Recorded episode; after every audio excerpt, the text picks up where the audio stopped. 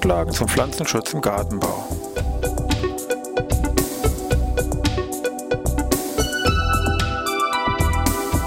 Ein wöchentlicher Podcast der Forschungsanstalt für Gartenbau an der Fachhochschule Weinstefan von und mit Thomas Lohrer.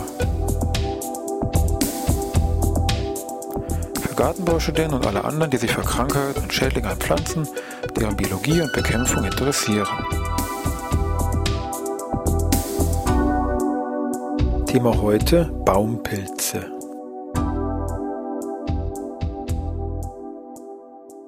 Ja, ich begrüße Sie zur neuen Podcast-Ausgabe hier aus Weinstefan, Pflanzenschutz im Gartenbau. Wir sind mittlerweile ein ganzes Jahr schon auf Sendung, also über 52 Folgen haben wir jetzt hier schon abgedreht, sage ich mal, und Ihnen hier präsentiert. Auch was Sie vielleicht gemerkt haben, haben wir unsere Netzseite hier unter podcast.fagw.info umgebaut und wie ich meine doch sehr zum Vorteil aller hier optimiert. Gut, äh, lange Rede, kurzer Sinn. Thema Pflanzenschutz im Gartenbau. Wir wollen heute mal wieder bei den Pilzen bleiben. Im privaten Umfeld hat man vielleicht mehr mit Schimmelpilzen auf dem Brot vielleicht zu tun oder mit Speisepilzen, die auf dem Teller liegen, also die man da mehr oder weniger gerne isst, wie auch immer. Mit dem gärtnerischen Bezug bleiben natürlich dann hier im Wesentlichen die verschiedensten Blattfleckenpilze, die da im Fokus stehen. Die sind aber eigentlich also mikroskopisch klein, also erziehen sich eigentlich so ein bisschen dem Zugriff. Daneben die ganze Gruppe der Wurzelpilze, auch die sind natürlich dann unter der Erde oder im Substrat im Topf verschwunden, auch die kann man eigentlich jetzt so optisch gar nicht erfassen oder sehen. Und da gibt es eben noch die Baumpilze, mit denen wir uns hier heute beschäftigen wollen. Also Pilze, also sprich im Wesentlichen Hutpilze, die hier an Bäumen auftreten und die ich auch jetzt hier optisch mit bloßem Auge wunderbar erkennen kann. Und sind natürlich jetzt hier speziell die Parasiten, weniger jetzt die Saprophyten, die sich jetzt hier allein von toter abgestorbener Substanz ernähren würden. Wobei man jetzt schon klar sagen muss, die Übergänge so zwischen Parasit und Saprophyt sind alles ein bisschen, sagen wir fließen und man kann das nicht ganz klar bei den einzelnen Pilzen trennen. Gehen wir mal kurz näher darauf ein, um das so ein bisschen auch zu erläutern. Vom Begriff her gibt es sogenannte obligate Parasiten. Da zählen meinetwegen die echten Mehltaupilze oder die falschen Mehltaupilze oder auch die Rostpilze, die also zwingend für ihren Lebenszyklus eine lebendige Wirtspflanze benötigen. Wenn die nur eine Tote haben, dann können die sich hier entsprechend auch nicht entwickeln und nicht ernähren und können auch nicht auf dem künstlichen Nährboden kultiviert werden. Diese ganzen obligaten Parasiten haben wir bei dem Baumpilz nicht, die gibt es also nicht. Wir haben dann die andere Gruppe, das sind die sogenannten fakultativen Parasiten, das heißt, die sind nicht zwingend parasitisch, können also saprophytisch genauso gut. Im Detail sieht es immer so aus, es gibt ja wieder bestimmte Pilze, die einen gewissen Entwicklungsverlauf haben, im Sinne von zuerst parasitisch und dann stirbt dieser Baum oder dieser Bereich ab und dann leben sie von diesen dann abgestorbenen Stubben oder in diesen Stämmen da zählt zum Beispiel der so bekannte Zunderschwamm oder auch der Schwefelpoling dazu.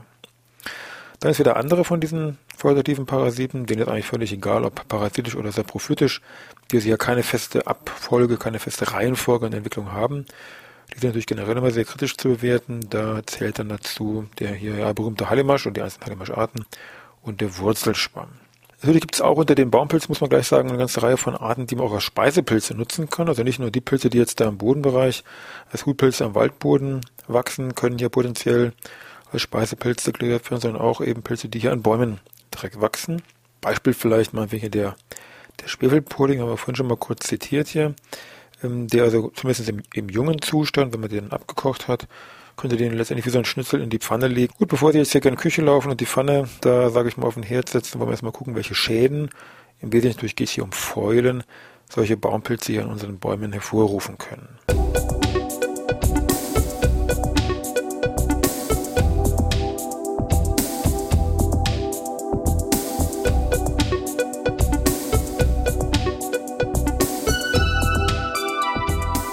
Gut, da wollen wir uns mal mit diesen einzelnen Holzfäulen ein bisschen näher beschäftigen. Holzfäule ist natürlich sehr eng verbunden, kann man schon vermuten, mit dem Holzabbau. So, bevor wir uns jetzt natürlich hier mit dem Holzabbau beschäftigen, müssen wir erstmal wissen, ja, aus was besteht denn eigentlich Holz? Also muss man erstmal Holzaufbau, sag ich mal, zumindest von den Inhaltsstoffen her kurz besprechen. Und da kann man auch verstehen, was eigentlich mit dem Holzabbau hier passiert. Machen wir es natürlich nur in Kurzfassung. Also im Wesentlichen, sage ich mal, worum es geht, sind jetzt hier als wichtige Bestandteile Zellulose, Hemicellulose und Lignin so als wichtige Komponenten, auch mit Blick jetzt auf Verständnis von diesem Thema Holzfäule. Fangen wir mit der Zellulose mal an. Zellulose ist also Zucker als Grundbaustein, die sogenannte Glucose, die dann einfach hintereinander gereiht wie so eine perschenartige Kette aneinander gebaut worden ist, also eine entsprechende polymere Verbindung, weil das Ganze eben Zucker als Basis hat, sprechen wir von einem sogenannten Polysaccharid. Dieses ganze Zellulose-Molekül liegt hier als, als Bündel letztendlich vor, wie so einzelne Stränge, äh, parallel nebeneinander gelegene Bündel, die dann hier im Wesentlichen die Zugfestigkeit des Holzes bedingen.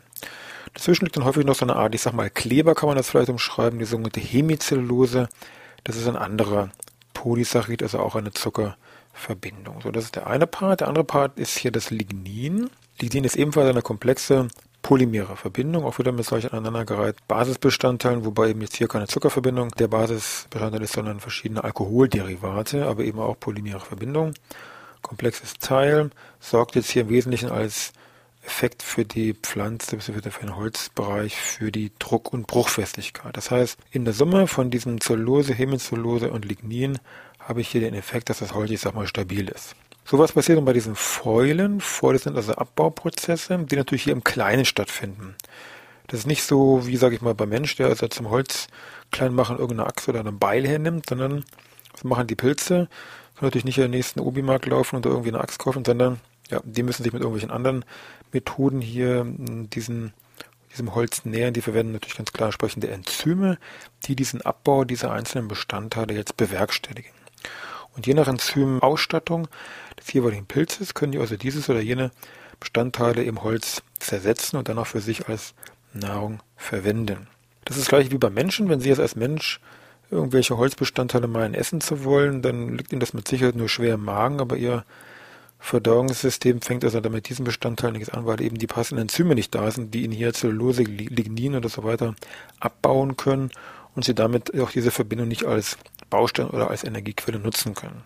So, bei den Pilzen ist eben was anderes. Da haben wir eine ganze Reihe hier, mehr oder weniger exklusiv diese einzelnen Enzyme und die geben diese Enzyme nach außen hin ab. Das heißt, dieses Holz wird erstmal nicht innerhalb des Pilzes, sondern außerhalb des Pilzes komplett zerhackstückelt, wenn Sie so wollen. Und die Pilze nehmen dann im gelösten Zustand die dann verbleibenden kleinen Grundbausteine, wenn Sie so wollen, dann auf. Diese Verbindung können die Pilze als zum einen Bausteine oder als Energiequelle dann hier nutzen. Bei den Fäulen selber, die jetzt hier stattfinden können, wird unterschieden aufgrund der Färbung zwischen einer sogenannten Braunfäule und einer Weißfäule. Daneben gibt es noch, sage ich mal, Sonderfall die betreffende Moderfäule, wobei hier die Art dieser Fäule ein sehr wichtiges Kriterium ist für die einzelnen Pilze, ein besonderes Merkmal oder Kennzeichen. Also es ist nicht so, dass jetzt ein Weißfäule-Pilz plötzlich eine Braunfäule vorruft oder umgekehrt, sondern man kann damit auch Pilze relativ gut charakterisieren und werden auch hier für die Bestimmung ganz klar herangezogen. So, jetzt wollen wir mal schauen, wie sich so eine braun-weiß-volle farblich irgendwie äußert, aber Sie werden es wahrscheinlich schon fast vermuten.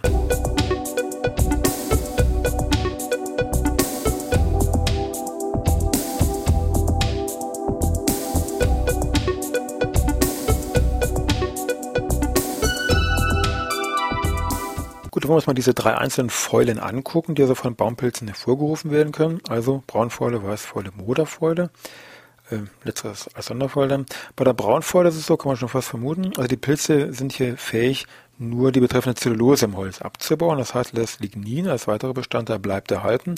Das ist eben von der Grundfarbe her braun. Also wenn die Zellulose, ich sag mal, verschwunden ist, bleibt nur das Lignin übrig. Also bleibt hier auch die betreffende braune Farbe übrig. Deswegen auch passenderweise der Name Braunfäule. Das Holz selber bei, bei einer Braunfäule wird also sehr schnell hier brüchig.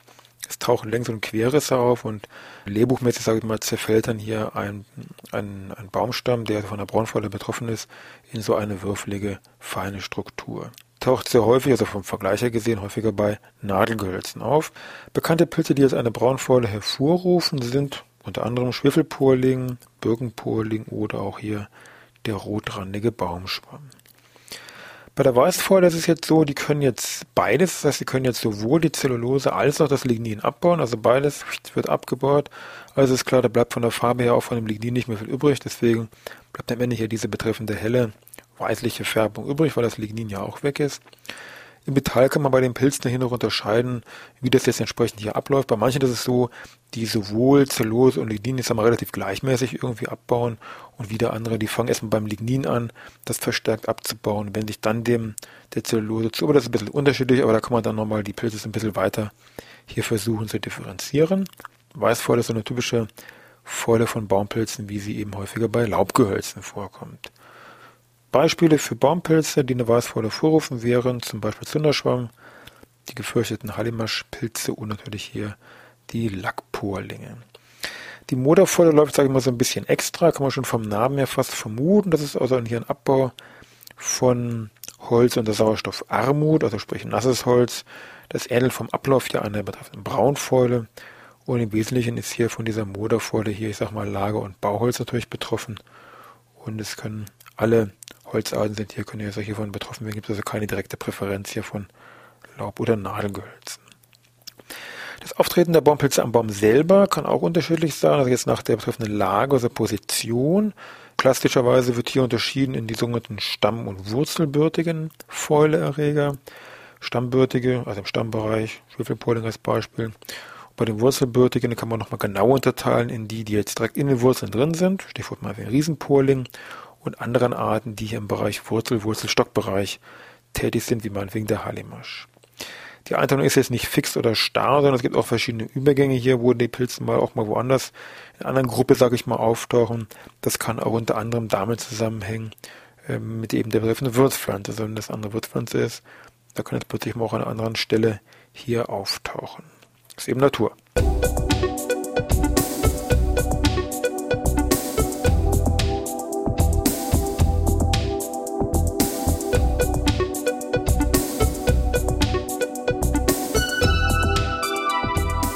Seitens der Pilzsystematik gehören jetzt diese Baumpilze zu, ja im Wesentlichen die sogenannten Basidiomyceten, das sind die Ständerpilze.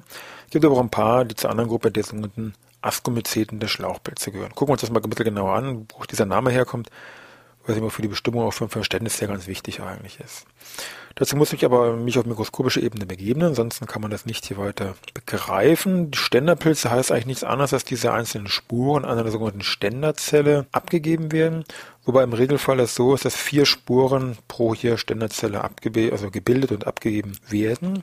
Und es ist nicht so, dass diese, diese Ständerzellen in einer in sich kompletten Schicht vorliegen und dann hier so Sporen abgegeben werden, sondern der Pilz versucht jetzt hier in seinen Fruchtkörpern einfach möglichst viel spurenbildende Masse zu bilden, also die Oberfläche irgendwie zu vergrößern. Hat er zwei Strategien sich das ausgedacht. Zum einen auch die einzelnen Gruppierungen, die ich hier habe bei diesen bei Sinomyceten, sind zum einen die sogenannten Blätterpilze oder Lamellenpilze auch genannt und zum anderen die betreffenden Porlinge. Gucken wir uns die Porlinge mal an. Porlinge würde heißen, sie nehmen sich so einen Hutpilz, einen Baumpilz, drehen ihn um und würden feststellen, aha, das sind jede Menge Poren die man von der Unterseite von dem Fruchtkörper her sehen kann. Diese Poren sind nichts anderes als wie Röhren, wie so ein Hamburg-Tunnel, sage ich mal. Und auf der Innenseite von diesen Röhren, da sind die ganzen Basidien dran, also diese Ständerzellen, wie die heißen auf Fachchinesisch, wenn Sie so wollen, diese Basidien, wo dann diese vier Sporen jeweils dran gebildet werden und die fallen dann, bedingt durch Schwerkraft, einfach runter und dann aus diesem Hutpilz hier aus dieser Röhre einfach heraus. Das andere wäre dann eine Möglichkeit der Vergrößerung der Oberfläche wären hier die Blätterpilze oder Lamellenpilze. Da nehmen Sie wieder diesen Baumpilz, Hutpilz, drehen sich den um und aha, sehen, aha, das sind jede Menge von diesen Lamellen, von diesen Blättern hier radial angeordnet. Das ist wie wenn Sie ein Buch nehmen würden, würden das auf den Kopf stellen und würden jetzt Rücken und Titel zusammenpappen, sage ich mal, wenn Sie das so rumdrehen und dann auf den Tisch stellen. Und jede Buchseite ist hier dann von beiden Seiten auch wieder von diesen Basidien, von diesen Ständerzellen flächig bedeckt und aus jeder fällt dann auch wieder hier so eine Spure, eine Basidiospore dann hier heraus. Und da können also sehr große Mengen an Spuren herausfallen. Man hat das mal so ein bisschen hochgerechnet oder mal so rumprobiert. Von vor vielen Jahren beim einem Purling, hier schuppiger Purling mal als Beispiel, der also über acht Tage hier sporuliert hat, also über acht Tage lang hier Spuren abgegeben hat. Mal das mal hochgerechnet und ja, es sind ungefähr 500 Milliarden, kein Druckfehler, 500 Milliarden Spuren, die hier in dieser knappen Woche abgegeben worden sind. Wenn man die aneinander reihen würde, diese einzelnen Spuren, die von der Größe her natürlich ein Hauch von nichts sind, würde man also ungefähr vom Äquator bis nach Hamburg reihen. Also riesengroße Mengen, ähm, die also hier gebildet werden, also vom Äquator bis nach Hamburg. Naja. Gut, also das wären jetzt diese Basidiummyceten, diese Ständerpilze. Daneben, die also das Gros eigentlich von diesen Baumpilzen ausmachen. Daneben gibt es noch ein paar, die hier im Bereich der Schlauchpilze zu Hause sind, das sind Ascomyceten. Die bilden ebenfalls Sporen aus, acht an der Zahl in der Regel, die dann in einem Schlauch gebildet werden. Dieser Schlauch wird dann wie der Fachjargon als Ascus bezeichnet, da auch dieser Name Ascomyceten.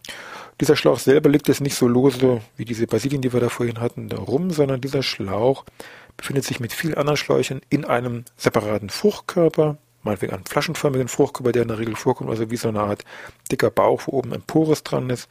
Und in diesem Innern von diesem flaschenförmigen Fruchtkörper, Fachbegriff wäre hier Perithecium in der Regelfall, werden dann wieder die Spuren, Ascosporen heißen die jetzt hier, gebildet und können dann über diesen Porus nach außen gelangen. Paradebeispiel hier wäre meinetwegen hier der berühmte Brandkrustenpilz. Literatur zum Thema Baumpilze gibt es jede Menge. Ich habe mal drei rausgesucht, die eigentlich ganz prima sind. Gibt noch mehr, also eine exemplarische Auswahl. Kurz Titel und den ersten Autoren. Einmal Pilze an Bäumen von Hermann Jahn, Hermann mit Doppel-N. Hermann Jahn ist immer so ein Bilderbuch mit viel Texten, Standardwerk hier im Bereich Baumpilze. Neben so ein kleines Heftchen, aber recht schön, weil es auch thematisch nur den Punkt trifft. Nennt sich Pilze bei der Baumkontrolle von Antje Wohlers und zwei weiteren Autoren. Und daneben wäre so ein bisschen Lehrbuchcharakter, sage ich mal, nennt sich Holzersetzende Pilze in Bäumen, Strategien der Holzersetzung von Schwarze et al., sage ich mal, also auch wieder von weiteren Autoren. Also die drei kann man da in dem Bereich hier eigentlich bedenkenlos empfehlen. So, ja, unsere Zeit ist dann auch wieder um. Ich hoffe, es hat Ihnen gefallen. Thema Baumpilze. War doch echt spannend, fand ich. Und ja, dann wieder bis nächste Woche Dienstag.